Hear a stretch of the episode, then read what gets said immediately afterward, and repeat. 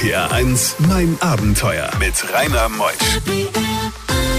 Einen wunderschönen guten Morgen am 17. Januar grüße ich euch am Radio, wo auch immer ihr uns hört, mit einem tollen Abenteuer. Denn Sascha ist bei mir, Sascha Grau, er gilt als meistgereister Mann Deutschlands. Stellt euch mal vor, 1600 Inseln, alle UN-Staaten besucht. Er hat Geschichten über Geschichten mitgebracht. Da werden auch heute wieder die Sendeminuten nicht ausreichen, aber es ist schon mal schön, dass ihr dabei seid bis 12.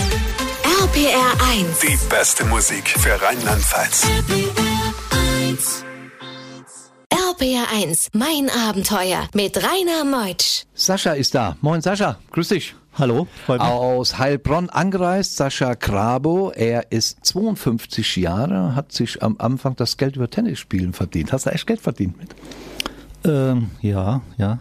Also, äh, das war ja damals dieser Boris Becker-Boom, ne? Du bist gleich alt wie Boris unter anderem. Und da gab es viele Mäzene in deutschen Clubs, die sich da richtig reingelegt haben in dieses äh, äh, sozusagen damals Alternativ zum Fußball. Ja, du warst auch immerhin auf der Weltrangliste unter den 1000 besten Spielern und wir haben auf unserem Globus ja mittlerweile so sieben, acht Milliarden Menschenleben. Sascha, du hast das Trampen schon relativ früh gelernt, gell? Äh, mit elf, mit elf. Warum musstest du zur Schule trampen oder was war das? Äh, ich, äh, dass jeder dritte Bus ist nur durchgefahren bis zu unserem Dorf und hat sozusagen diese Schleife gemacht. Und dann habe ich irgendwann mal gedacht, äh, tue ich einfach mal den Daumen raushängen, beziehungsweise einmal hat von sich aus ein Wagen angehalten, wo ich da stand und sozusagen auf die Connection gewartet habe. Und dann war das aber so ein Wagen mit äh, zig Jesus-Aufklebern drauf auf dem Auto. Und dann habe ich irgendwie gedacht, oh, vielleicht ist es irgendwie verdächtig, keine Ahnung, vielleicht will er was von mir. Mhm. Äh, bin dann nicht eingestiegen und habe mich dann so langsam rangetastet. Also damals war ich elf. Du hast ja mittlerweile über eine Million Kilometer hinter dich gebracht und bist oft als oder meist als Anhalter gefahren. Bist du schon mal überfallen worden als Anhalter? Äh, ich bin einmal überfallen worden, äh, Gabon-Kongo-Grenze. Ah, das erzählen wir ja gleich. Das ist ja eine Geschichte. Da müssen wir uns ja einen ganzen Talk für, für verwahren. Aber normalerweise geht's eigentlich, ich, ich würde mal so sagen, wenn es dunkel wird und drei, vier, fünf Typen im Wagen drin sitzen, da sollte man sich vielleicht nochmal überlegen. Schaust du immer erst in die Augen, wenn da jemand drin ist? Oder schaust du dir das Auto an? Beim Trampen Einmal wurde mir eigentlich tagsüber in Gießen von einem Förster die Knarre irgendwie durchs Fenster äh, äh, auf den Kopf gehalten, nur weil ich eigentlich gefragt habe an der Ampel oder so, ob ich mitfahren dürfte. Also das ist mir nur einmal so passiert. Das war in Deutschland. Herzlichen Glückwunsch. RBR1, mein Abenteuer. Ein Mann, der 34 Jahre unterwegs ist, alle UN-Staaten bereist hat. Wie viele UN-Staaten haben wir eigentlich aktuell? Ich habe es noch gar nicht jetzt mal. 193. War das, da warst du überall plus ein paar andere Gebiete. Welches ist dann der ja letzte UN-Staat? Äh, Somalia. Somalia, gell? Mhm. Da warst du auch? Da war ich auch, ja. Mhm. Hm. War, war zu, das erste Überraschung. An dem ersten Tag ist eine Riesenschildkröte über den Weg gelaufen ne, und, und wir haben äh, sozusagen an den Wagen abgebremst und wo ich drin saß und uns das angeschaut und super friedlich, wo man vielleicht in vielen anderen Ländern denken würde, sofort aussteigen. Äh, sozusagen zum, im, in Papua zum Beispiel würde man sofort die verfespern. Ne? Was würde man da in Papua? Die würde man essen, die würde man oh. ausschlachten. Wir haben in Papua mal zwei, mit so einer Gruppe Kids, so zwei kleinere Schildkröten gefangen, äh, Wasserschildkröten. Und äh, haben wir die gerade zubereitet und ausgenommen und so und haben uns eigentlich darauf gefreut, nach so einem, die haben den ganzen Tag gearbeitet, damit geholfen, irgendwie den Garten zu mähen und so. Und abends kam dann so ein reicher an und dem wurden dann die beiden Schildkröten geschenkt. Oh nein. Wie es öfter mal so ist. So, ne? Wie lange warst du denn in Papua-Neuguinea? Ähm, damals sechs, sieben Wochen. Und äh, vor zwei Jahren war ich dann nochmal ein paar Monate. Bist du auch mal eingetaucht in den Urwald zu den Urvölkern? Ich bin damals über die, die Stanley Ranch rüber auf einer äh, Strecke, die noch nie von einem Weißen gelaufen wurde. Äh, und es war schon ziemlich heftig, weil da eben auch äh, Drogen Drogen geschleppt werden, gegen Kalaschnikows ausgetauscht werden.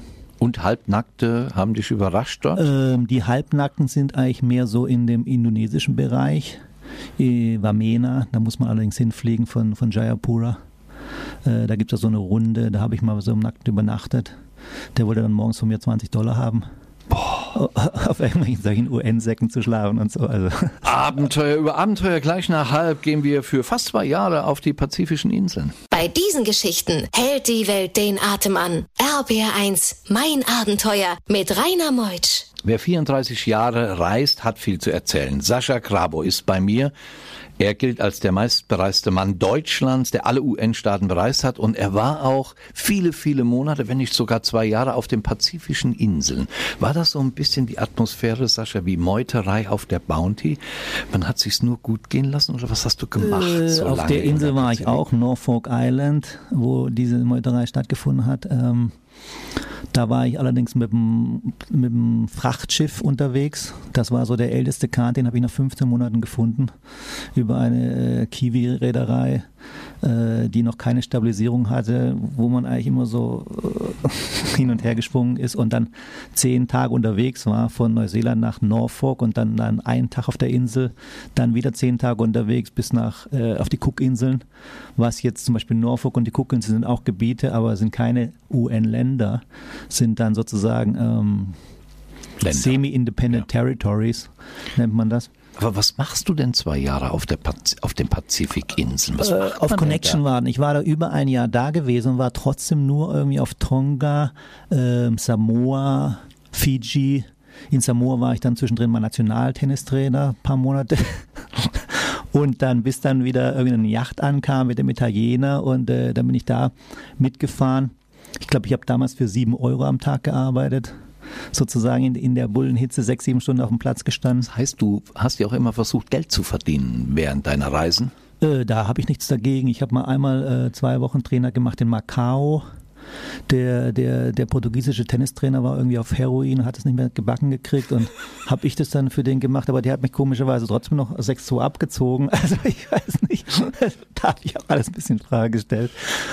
Wo lebst du dann? Wo schläfst du dann? Wie zum Beispiel auf der Pazifikinsel die zwei Jahre? Wo, wo Ähm. übernachtest du? Ich war zum Beispiel zwei Monate in Tuvalu. Die Insel ist 100 Meter breit und drei Meter, äh, drei Kilometer lang.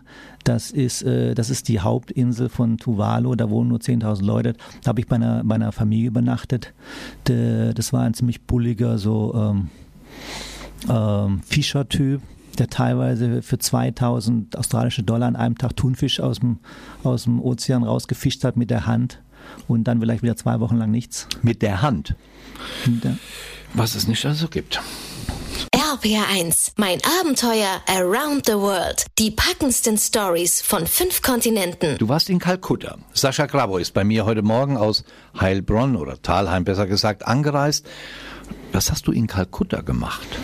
Ähm, da gibt es die Mission äh, Mutter Teresa, die originale Mission, und da kann man eben mithelfen mit äh, behinderten Kindern oder Leuten, die eigentlich st am Sterben sind und die gepflegt werden müssen oder ge geduscht werden müssen, gewaschen oder die Wunden verbunden werden müssen. So eine Art Lazarett.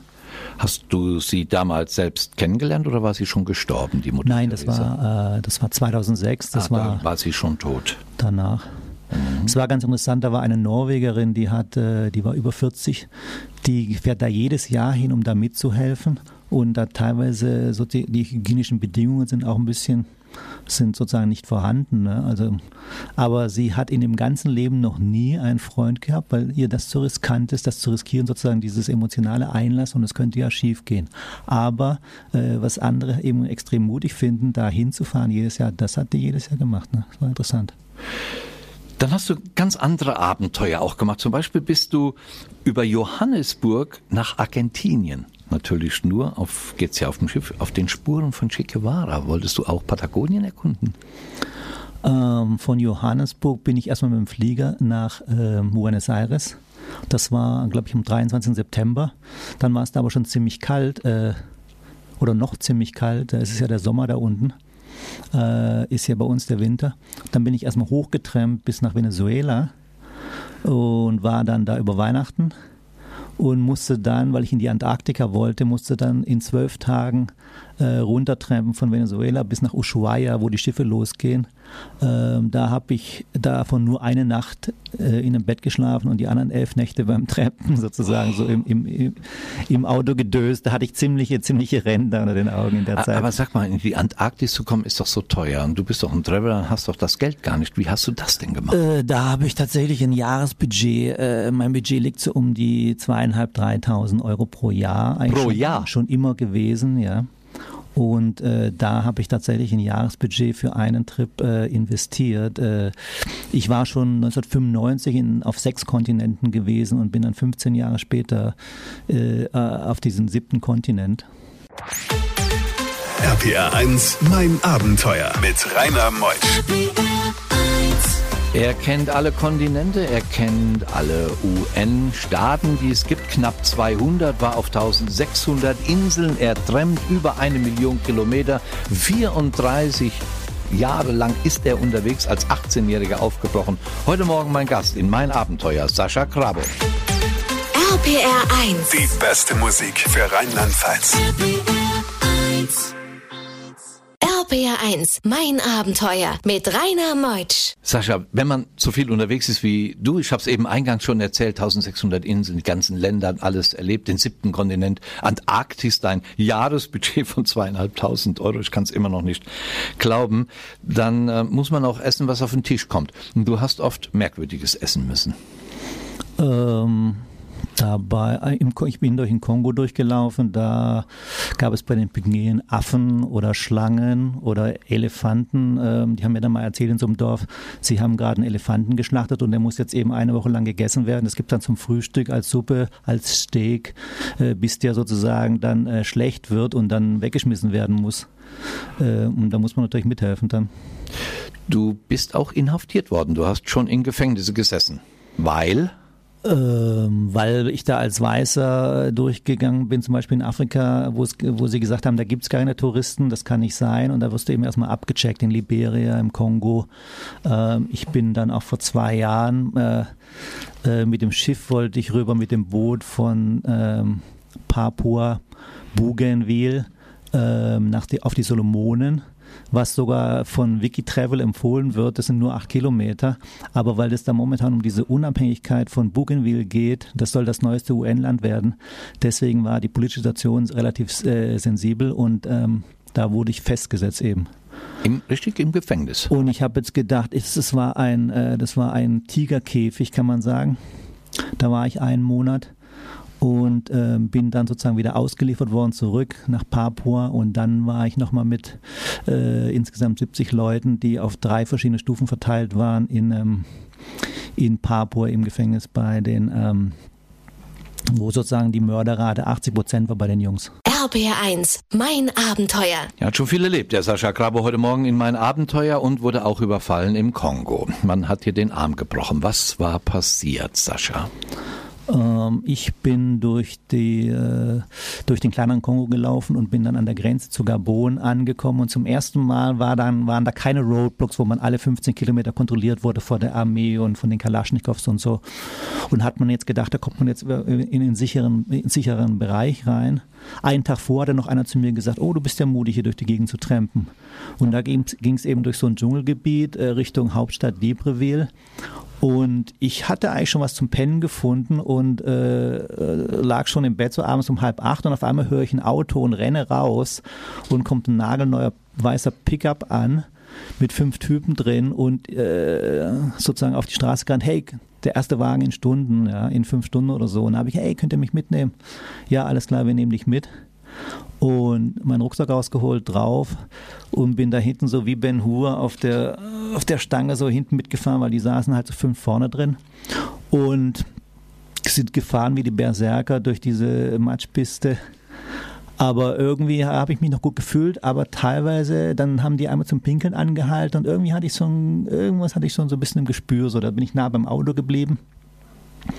Und dann mitten im Dschungel kam dann so ein Dorf, es war so morgens um eins, und da haben die angehalten und meinten, wo willst du eigentlich hin?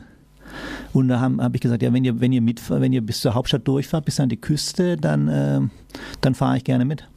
Und ähm, dann nochmal fünf Kilometer weiter. Achso, da meinten sie, ja, du, ich kann auch vorne sitzen. Und dann äh, habe ich mich vorne reingesetzt und dann musste aber ein anderer hinten sitzen mit meinem Rucksack hinten auf der Pritsche, auf dem Pickup. Und habe ich mich einmal umgedreht und dann war der da am, am, am, am Werkeln, meinen mein Rucksack aufzumachen. Ja. Dann habe ich gesagt, ihr, ihr könnt den Wagen anhalten, ich kann auch wieder hinten sitzen, kein Thema und so. Und auf einmal haben die halt alle ihre Kanonen gezogen.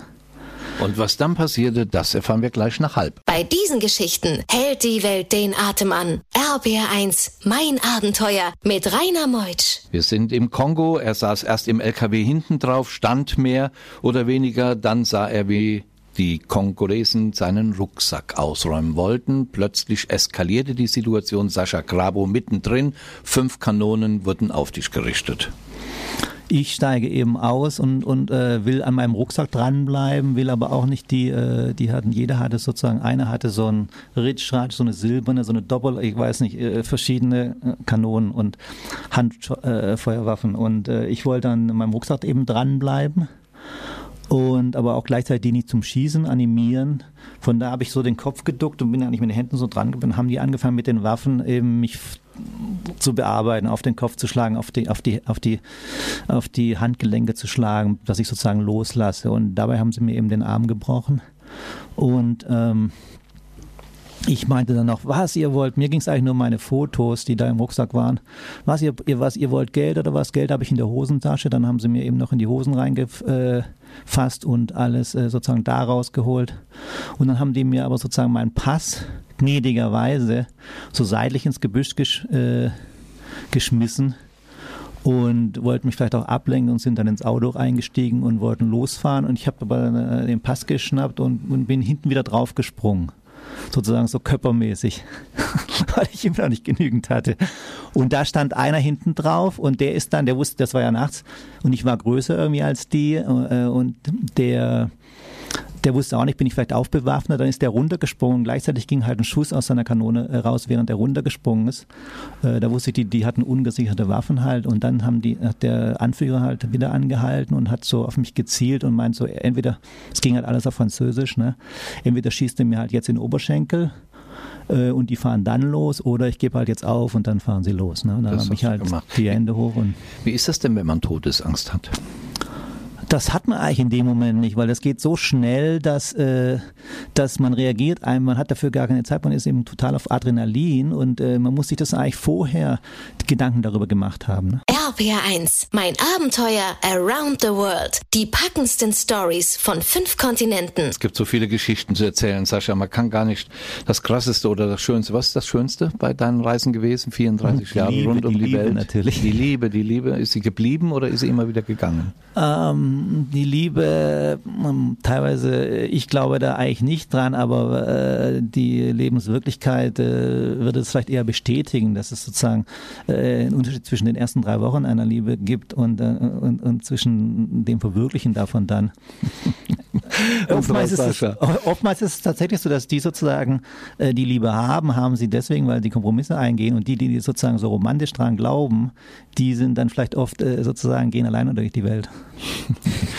Schön ausgedrückt, das Schönste, die Liebe, das Krasseste war sicherlich der Überfall im Kongo und bestimmt auch der Gefängnisaufenthalt, gell? Auf jeden Fall. Auf jeden Fall. Du hast ein Buch geschrieben. Du hast mehrere Bücher, aber das aktuelle Traveling 30 Jahre Around the Planet, wo kriegt man das? Auf Amazon. Gibt es eine Website über dich? Äh, SaschaGrabow.com. Sascha Instagram. Sascha YouTube. Grabow. Immer wieder den Sascha reingeben. Sascha Grabow, der Facebook, meistgereiste Mann. Flickr. Flickr, meine, äh, meine Fotos, ja. Was ich heute alle wieder lerne, wo man überall die Bücher kriegt. Du schreibst an einem neuen Buch, du schreibst an mehreren neuen Büchern. Wir haben ja jetzt den Januar 2021. Wann kommen die nächsten Bücher? Du arbeitest dran. Äh, die kommen jetzt, äh, geplant ist es so im Monatstakt, aber ähm, äh, ich will mich da noch nicht festlegen. Nein. Einfach mal äh, ab und zu mal auf Amazon schauen. Musst du auch nicht. Nächste Woche gibt's wieder ein neues Abenteuer. Deine nächste Reise, weißt auch noch nicht wohin durch Corona jetzt. Äh, Im Zweifel immer nach Afrika. Und du kamst ja aus dem Iran gerade, gell? während Corona warst du ja monatelang im Iran. Da gefesselt. saßen wir, da saßen wir sieben Monate fest. Sieben Monate. Iran. Hattest du genügend Geld dabei? Äh, ich habe da glaube ich 87 Dollar ausgegeben in den sieben Monaten. Wie viel? 87 Dollar. Damit beenden wir die Sendung Mein Abenteuer heute. Sieben Monate Iran. Ich habe eine Katze, ich habe beim Trampen abends eine Katze äh, gefunden, eine Babykatze, die hat ums Überleben äh, und, und die habe ich dann an eine Familie, die ich kannte, weitergegeben und äh, die hat mittlerweile so viele Leute glücklich gemacht, das gibt's gar nicht. Also Tiger. Und du hast uns heute glücklich gemacht. Das war der Sascha, ich bin der Rainer. Macht's gut. Tschüss.